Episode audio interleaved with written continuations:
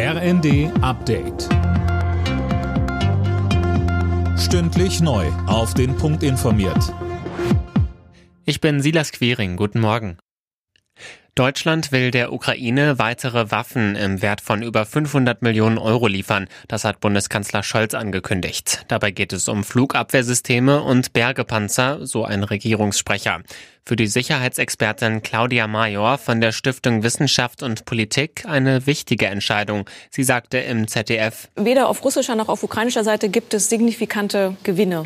Und damit sind wir in einer Art Abnutzungs- oder Stellungskrieg, der sich noch sehr, sehr lange hinziehen kann.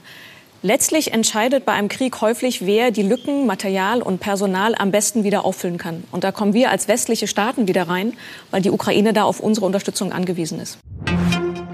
Deutschland und Kanada haben ein Wasserstoffabkommen unterzeichnet. Es sieht vor, dass ab 2025 in Kanada grüner Wasserstoff produziert und nach Deutschland geliefert werden soll. Im Gegenzug sagt Deutschland zu, Importeure und Verbraucher zu unterstützen. Welche Corona-Regeln gelten ab Herbst? Damit beschäftigt sich heute das Bundeskabinett. Geplant sind nur noch wenige bundesweit einheitliche Regelungen, etwa eine Maskenpflicht in Bus und Bahn.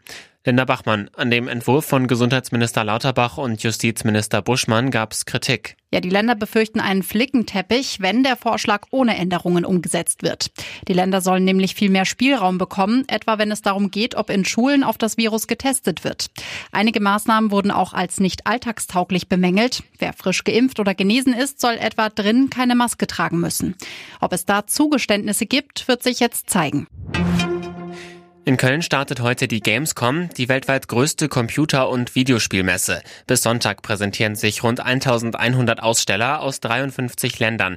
Wegen der Pandemie hat die Gamescom in den letzten zwei Jahren nur digital stattgefunden. Alle Nachrichten auf rnd.de